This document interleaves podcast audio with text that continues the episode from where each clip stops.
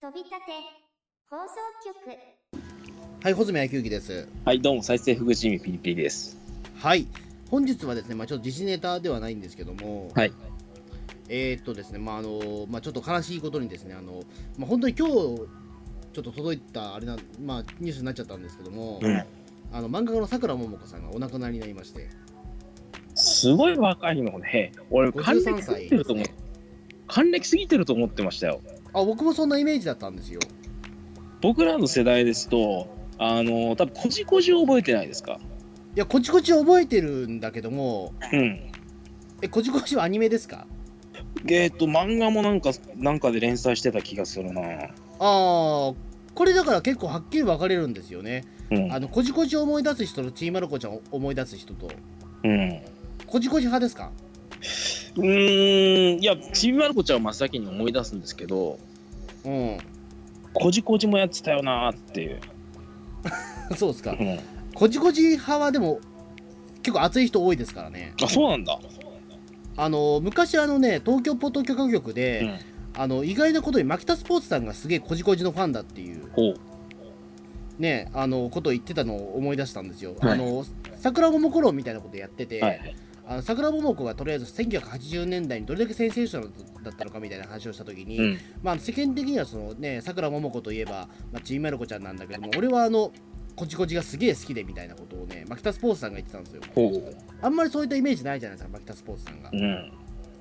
うんっていうところでなんかねああそうなんだと思って、うん、でもい考えてみればだからマキタスポーツさんってもう4もう5 48とかもう50に近いから、うんえっとさくらももこさんと5歳ぐらいしか実は変わって変わんないっていうねへえ。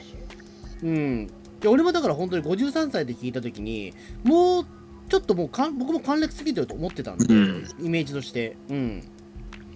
ちょっとびっくりなんですけどいかにちびまる子ちゃんが若くして生み出したヒット作品かってことですよね。だそもそもあのだからちょっとね、まあ、このニュースに関してはだからちょっととあるちょっとサイトであの速報が俺出したんだけども、はいあのその時だからいろいろ改めてちょっと調べたら、はい。あの非常にね若くしてやっぱデビューされてるわけですよ。はい。あの短大在学中にデビューしてるっていう、だからはい10代のうちにねもうデビューしてんですよ10代。でその後短大卒業した後、まあとある会社に入ったんだけども、はいまあ、その間で、えー、と退職した後にねもう半年後ぐらいにはもうすでにリボンでちびやる子ちゃん始めてるんですよ、ね早えな。早いんですよめちゃめちゃでそっからもうすでに4年後にはもうちびまる子ちゃんがもうアニメになって、うんもう社会的大ヒットみたいなすごいね。でそこでもうすでにほら踊るポンポコリンとかうんもう作っちゃってるわけですから、うんあのやっぱちょっと才能の塊だったんですよねその時点であ20代前半ですそうか、踊るポンポコリン、あれ、作詞してんだ、そういえば、この人。そうそう他にもだってさくらももこの作品作品たくたくさんありますね、うん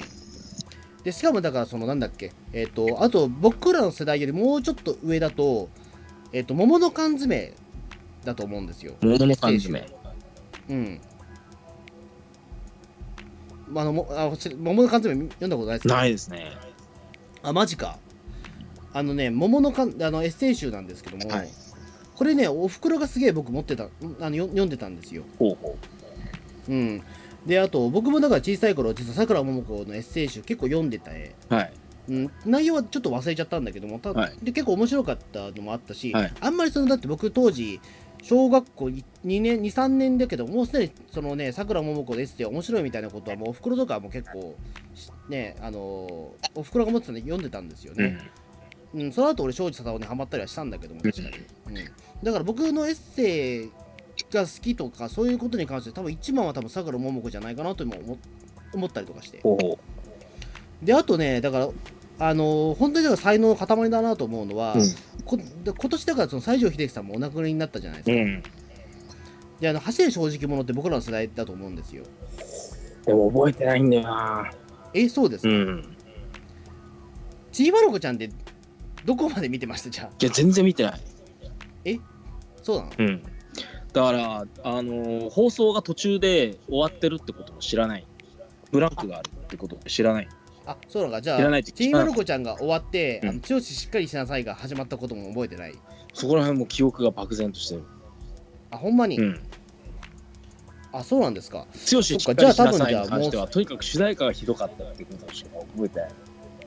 俺はだからあれですね、あのセーラームーンの同時上映になってたってことぐらいですかね。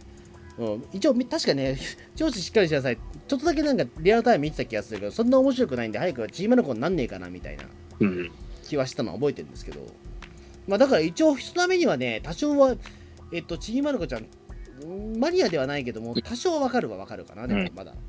うで、んちびまる子ちゃんは、えっと、このさくらももこ先生の分身なんですか一応そういうことになってる。それは何で発表っていうか、そういう設定が決まったのいやもうさな、なんていうか、一応それは鼻からそういったことになってあもうる最とい初うかからさっきちゃんのそう昔話だよっていうことは、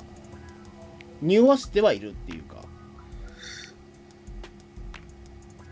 それは、にそれはなんとなくなんですか、やっぱり。えっと明確な理由ではないけどもでもどう考えてもそうだろうっていうかうん。あの時代設定とかも考えてもだってその86年に連載はスタートしているんですけどもただその時点でもうちょっと昔の話をしてるわけですうよ、ん。うんまあ、昔のことを言ったところでその時のさくらももこさんは21歳とか22歳なんで、うん。あの本当にだからなしなんか78年ぐらい前のことを言ってるだけなんですけども、うん。言うてもそんな昔じゃないんですよ、うん。例えば今で言うとまあなんだ78年前だとちょうど東日本大震災があったりとか、あの辺りの時代ですよ、うん。言ってしまうと、うん、だからそんなに言うほど昔の話はなくて逆に読者にかんその当時よリボンを読んでた読者さんが中学生ぐらいだとしたら別に小学生ぐらいの話をしてるっちゃしてるようなもんなんですよ、なるほど。うん、そんなにだからね昔の話じゃなかったはずなんですよね当時は多分、うん。まあ、この現象は西岸良平も同じなんだけども、はい。あの西岸良平の「三丁目の夕日」もそうで、うんあれも75年連載開始なんだけどもあの時点で西岸良平先生まだ20代なんですわ、はい。だから別に作者の昔の話をしたところであのそんな昔ではない言うほどっていう、うん逆に言うと時代のネタだけど今となってはもう本当にちーまる子ちゃんも三丁目の夕日もノスタルジーの代表となってるんだけども、えー、と今昔からしてみれば実はそうでもなかったっていう比較的最近の話をししてただけなんですわもともとはどうです小泉さん、ちゃんとちびまる子ちゃん語れるじゃないですか。意外と語りましたねさっきまでもう、これから死人が出てくる話が毎週放送されるのかと思うと、憂鬱だとかすごいこと言ってたのいに。やそんなことはないけどもでもそれはちょっとねいろいろ含みがあって、はいあのーね結局だからそのちびまる子ちゃんってある種さくらももこの分身なわけじゃないですかまあ、分子なわけじゃないですかっていうか、そういうのを今、穂積さんから知っあの聞いて、僕は初めて知ったんですけど、えマジでそれはでもちょっとあまりにもあまりだよそれは TBS あまりにも知らなすぎるよそれは知らないんですよ。えでも一応国民的アニメやででもそれそれドラえもんがじ実在してるって言ってるのとあんま大差ないんだよなんでそそこまでバカじゃない、うんドラえもんが実在するってめちゃくちゃでしょ、君まあ言ってしまえばだからねあの分かるじゃないですか言ってることでもたねあの昔の話だっていう作者がモデルなのかなみたいな話のことはなんかでも、サザエさんは別に長谷川町子先生のエッセイ的コミックでも何でもないでしょだって別に長谷川町子のだって10ね10子供の頃はだってまだ戦前だもんだってうんそりゃ、うんそれは全然合わないよ、うんだからねえっ、とまあとりあえずだからあれなんですよまあ明確なそのねえっ、とえ昔完全な昔話ってわけじゃないんですよ例えば現実だとそのねえっ、と友蔵おじいちゃんはあの本物はあのね本当に嫌なやつだったみたいな話はねさくらももこのエッセイにも書いてあるんですよこあのでそのねおじいちゃんが死んだ時にあの嬉しくて大笑いしたとかって話あるん ですよ。う、ブラックですね。あまあ、でも本当でもそう本当にだからおじいちゃんのこと嫌いだったから、うんあの自分の理想としてるおじいちゃんが友蔵なんだって、なるほど。うん、だからあれは嘘なんだけども、うん。ただその、ね、お姉さんがいたっていうのは本当だうし、んうんであと家族構成も大体あんな感じっていうおうであとたまちゃんとかはまじも実際いるからうん。でもね、実際はそんな仲良くなかったっていう話もあるんだけど。だからちょっとね、さくらももこがこうなりたかったっていう少女時代を書いてるというか、なるほど。うん。まあ言ってしまえば、だからそのさくらももこっていうことも、まあ一応だから、えっ、と、ちんまる子ちゃんの中で本名さくらももこってなってるけども、うん。そのさくらももこの本名は、今も結婚しちゃってて違うんだけども、もともとは三浦さんですから、うん。うん。それも全然名前も違うんだけども、だほぼほぼだからそれはね、えっ、と、さくらももこの分身とし見てるちんまる子ちゃんは間違いはないんですよ。なるほど。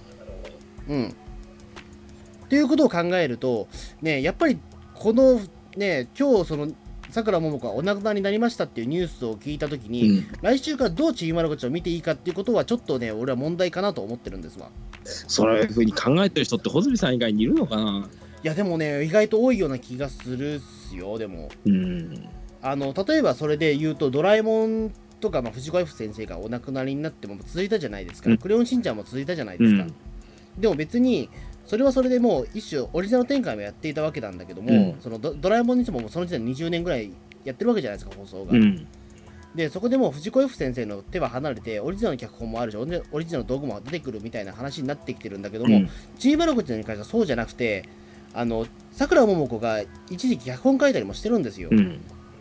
うん、でものすごくだから作者の分身でもあってさらにそこであのアニメにもがっつり、ね、あの絡んでるし、うん、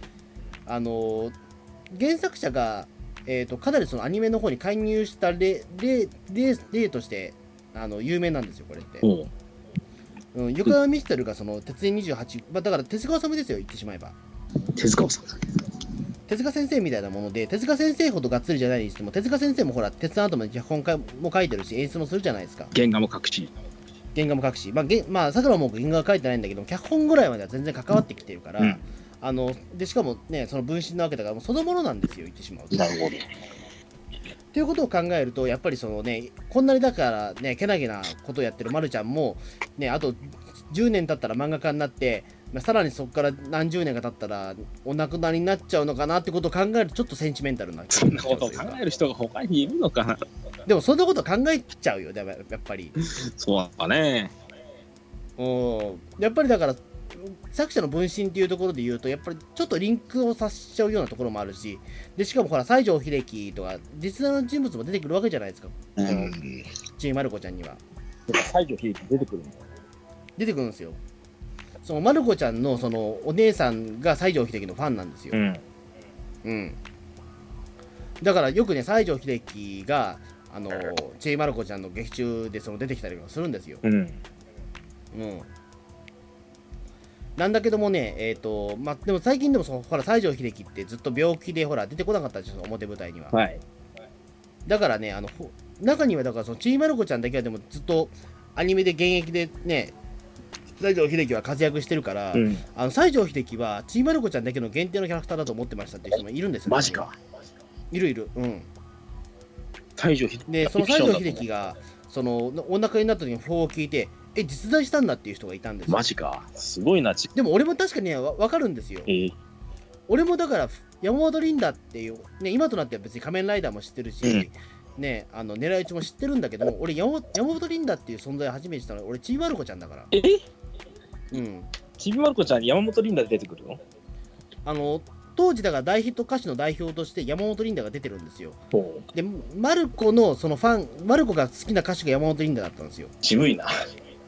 うん、いやでも当時は多分普通だと普通なんじゃないかなわかんないけど山本リンダって70年代。 70年代のあと、まあ、中中中盤ぐらいかな多分にそんなヒット飛ばしたから俺も山本リンダそんな詳しくいないや、からなうんだスターですよ、一応だ、山本リンダ。うんで、あと、そうそう、あのー、さくらももこのエッセイに書いてあったんだけども、うんあのー、いえっ、と、一文字隼人。ああそうか佐々木武さん大好きなんだよね桜間の子そうそうそうそう。それは有名じゃないですか、結構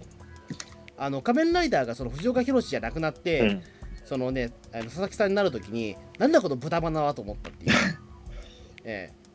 なんだこんなやつが仮面ライダーなのかよみたいなふうには思ったんだけども、うん気がついたらファンにななってたみたいな、うんええ話は有名じゃないですか。いやその豚まだだとかそんなことを言っていたってのは今初めてしたけど普通にファンなのかと思ってたいやでもた、いや普通にファンなんですよ、でうも、んあの豚バラなんだけども、あの最初は豚バラかと思ったんだけど、意外とかっこよかったっていう。ええだそういったね、なんかところで、あの言うてしまえば僕らの世代で言うと、あの僕としてはだからやっぱり平成と昭和をうまく掛け合わ果たしてくれた人なのかなという気もするんですけどね、なんとなく。っ冷静と昭和の架け橋的な存在ですかていう人は多いと思うよ、俺だけじゃなくて。うん、やっぱり、ちいまる子きっかけで知ったものって、わりかし今思うと多かったような気もするし。うんうん、だからそのほら例えば僕らの世代だとよく言われてるのは駄菓子屋って懐かしくないじゃないですか別にそんなに駄菓子屋世代じゃないじゃないですか言ってしまえばまあね、その駄菓子屋でかき氷を食うとかっていうことはあんまり記憶ない世代じゃないですかないですね。なんだけど僕らがその幻想なんかそのねでも駄菓子屋を見た時懐かしいなって声出すのはうん。多分ねちびまる子の影響もちょっとあるとは思うんですわおう。うんそれがやっぱり原体験に待ってるし、うん。あのーねうんやっぱりだから影響としてはでかかったはずなんですようん。うん、でちびまる子ちゃんってやっぱりちょっとねえっ、と単にやっぱ子供向けアニメっていうだけじゃなくてやっぱ親も楽しんでたようなものだったから、うだん。ってうちのおふくろなんてさくらももが上なんだけどもエッセイはやっぱ楽しんで読んでたもん、ううん。ん、だからねある程度だからほんほん茶谷さん以上に実は全年齢に適応できるアニメだったんじゃないかなとは今にしては思ううん。うん。っていう感じですね、でも、さくらももこに関しては。だから、それだけにね、俺は9月2日以降のちびまる子ちゃんをどう見ればいいのか、まあ、そもそも、だから、実はちびまる子ちゃんに関しては、ここのところずっと見てなかったんですよ。はいあの僕はだから、日曜日のスケジュールっていうのは、あのまあ、もちろん家にいる時だけなんですけど、はいイベントとか出てる時は別なんだけども、はいあの家にいる時は必ず、あの商店を見て、はい。あのその後はあのチームマルコには変えないであのバンキシャ見てん ですよなんでそんなに報道番組とか好きなんですかバンキシャ面白いんですよバンキシャ、うん、あの大塚芳忠さんのナレーションとかね、生ナレーションが聞けるのはバンキシャですよ声優ファンに言うんああ、いいですね、ね。ええうん、であとちゃんとねあのね福沢さんとかうまいし、はい。でやっぱり日曜日のそのね報道ものってやっぱあのなかなかねパエッジが効いてて面白いんですよそうなんですか。あのある程度そのねちゃんと取材も全部行ってるしみたいな感じで、うんなんだけどもやっぱ俺はねあのサザエさんも好きなんで、うん6時半になるとサザエさんに回すんですよ、おう。うん、でサザエさんを見終わったら、まあ、そのままねまた4チャンネルに戻って鉄腕ダッシュを見てるん ですよテレビっ子ですね。ええで8時になったら、えっ、とね、まあ普通でそこはね、イッテ Q を、そのままイッテ Q を見るか、あの、まあ、ね、セゴドンを見るかになると思うんです。タイガーを見るか、はイいッテ Q を見るか、どっちかだと思うんだけども、えっ、と、僕はね、あのそこでは、えっ、とね、意外と何も見ないっていうおうですね。ええで、9時になったら、えっ、と、あれですね、な何をするかな。多分、えっ、と、行列を見てるかな、 大体でも。うん。でそのまま逆の使いまでちょっと楽しむというかね、うんえー日テレで、うんまあ、そんなことはどうでもいいんですよ、でも日曜日の過ごし方はどうでもいいんですけども、はいでもあんまりだからそういうことで言うとね、チーマルコはね、見てないんですよ。全然見てないですね。えーだからね、えっとちびまる子ちゃんはだから本当子供の頃の記憶しかないんだけども、うんうん。うんでもね、あれは面白かった、あのー前にもこのラジオで話したと思うんだけどうも、んあのーちびまる子ちゃんの劇場版が1作目があるんですよ、ああ、言ってたね。劇場版面白かったって。私の好きな歌っていうやつがうん。でこれがね大傑作なんで何年度の作品なんだっけ、それ。俺は91年とかだったと思うんだけどね91年じゃまだ劇場行かねえな。いや僕もだからね何かの再放送で見たんですけどこれねあの VHS でしかないんですよ権利問題がややこしいんだっけそう権威関係ややこしいんですわでこれねあのー今思うとなかなかねあのそのサブカルにチャーに関してはものすごくやっぱりね響いてる映画だのは間違いなくて、うん。あのね、えー、と使ってるやっぱりその、ね、音楽がさその大竹栄一だったりとかさ、うん。やっぱりその細田晴臣だったりとかさ、うんあの笠木静子だったりさあのちょっとやっぱりねあのそういったものが好きな人にあえて寄せてる感覚はあるんですよ、うん。例えばその G マルクその桜桃子に関しても熱心にやっぱりその評価してた人というかその本人も交友があった人ってやっぱガロ系とかが多いんですようん。まあ一言で言うとねうん。あのーなんていうか、もともとだからその、さくらももこの漫画に出てくる、そのチームラロコに出てくる、えーとま、丸尾くんとか、うん。いねえーとみ右輪さんとかいるじゃないですか。はい。で、丸尾くんはこれ、丸尾末広のことですから、え、そうなのうん、これ、ガロ系の漫画家さんですけど、うんで右輪さんもこれ、右輪パンっていう漫画家さんです知からない。ら、うん、そう、だから、花輪くんもこれ、花輪和一ですから、知らないな。あえ、え花輪和一知ってるでしょ、あの刑務所の中。あ。うん。でいわゆるあの多分さくらももこのその趣味としてはサブサブカル系の方にいた人なんですようん。であと恵比寿君っていうのもいたらしいんでどうやら昔はねほう。これ恵比寿義和のことですからなるほど。うんということで考えるとめちゃくちゃサブカルに寄ってた人なんですよね今思うとうん。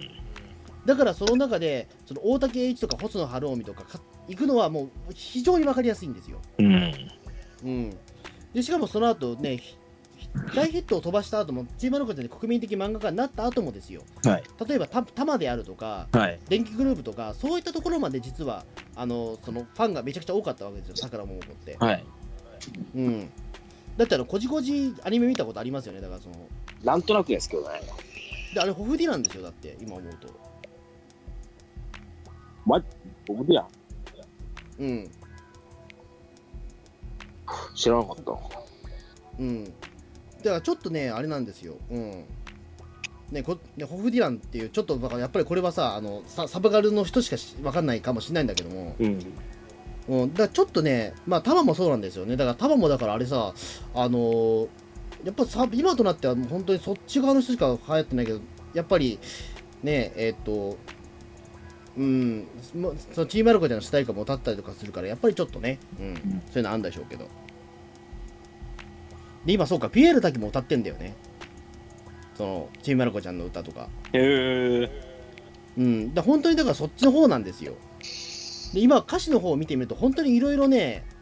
いろんな人が歌ってるんですよさその桜もも歌詞のものって。うん。うん、だって2012年は桑田佳祐が歌ったと思ったら2014年和田アキ子も歌ってるんですよ。すげえな。うん、でそれがねあの終わったと思ったら、えー坂本冬美が歌ってたりとかね。おお。うん、なのにあの最初の方はやっぱりほらあのえっ、とまあホフディランだったりとかタマだったりとかそういうとこもカバーしてるってなかなかなものだと思うんですけどね実は言うとボブディランってのはあれだよね。ボブディランのパロディで。まあそういうことですよええもうだこれとか本当にだってねうん知ってる人しか知らない人だからねやっぱりホフディランさんとかはやっぱりえすごい。すげえ久々に聞いたよ。えすげえ久々に聞いたホフディラン。えでしょ うんまあある種だからいろんなところいろんなところの架け橋になってた人だとは思うんですよねうん。うん。だか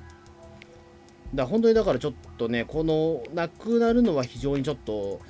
うん、ざ残念というかね、うん、とは思いますけども。ちょっと若くして、なんていうか、もう駆け抜けるようにして人生を謳歌してしまいましたね。そうですね、うん、なんか個人的な思い出とかありますか、その。うーん。いやー、そんなに熱中して見てたね。マジかよ、マジで。小泉さん、すごい、桜間桃子は傾倒してますね。いや、せ併動してないですよ、全然だって。めっちゃ詳しいじゃないですか。いや、だからこれはだからもう、じ自分が一応だから、なんかちょちょっと考えたことだから、あんまりはい。あれですけど今思うとってことが多すぎるんですけど、うん。別に考えて言ってるわけじゃないからなマジで何もねえのかいないなマジかよ本当に実写ドラマとか見てなかったチームまる子ちゃんのあああったね。見てないな、マジかようんマジかそんなにチームまる子ちゃん興味がない人これ初めて見たぞ俺マジでうんちょっとはわかるでしょ全然わからないんですよ。ええマジかよ、はい。うわーこれはちょっとシショックですよ、はい。びっくりだよ桃の缶詰さんは読んだことがないっていうね、はいもう全マジか、うん然、桜桃子作品詳しくないんです。うわーわかりましたじゃあもう ね、うん、まあ特にだから僕ももう今ファンではあんまないから、うん、あれですけどうんまあじゃあそんな感じでいいかなじ ゃあ今日はとりあえずまあちょっとだからね8 9月2日以降のちょっとちいまる子ちゃんがちょっとどう俺は見ていいのかわかんないし、はい。もしかしたら見ないかもしれないけどもどうだろうかっていうようなね、ええあれ、さっき全然テンションが違う。い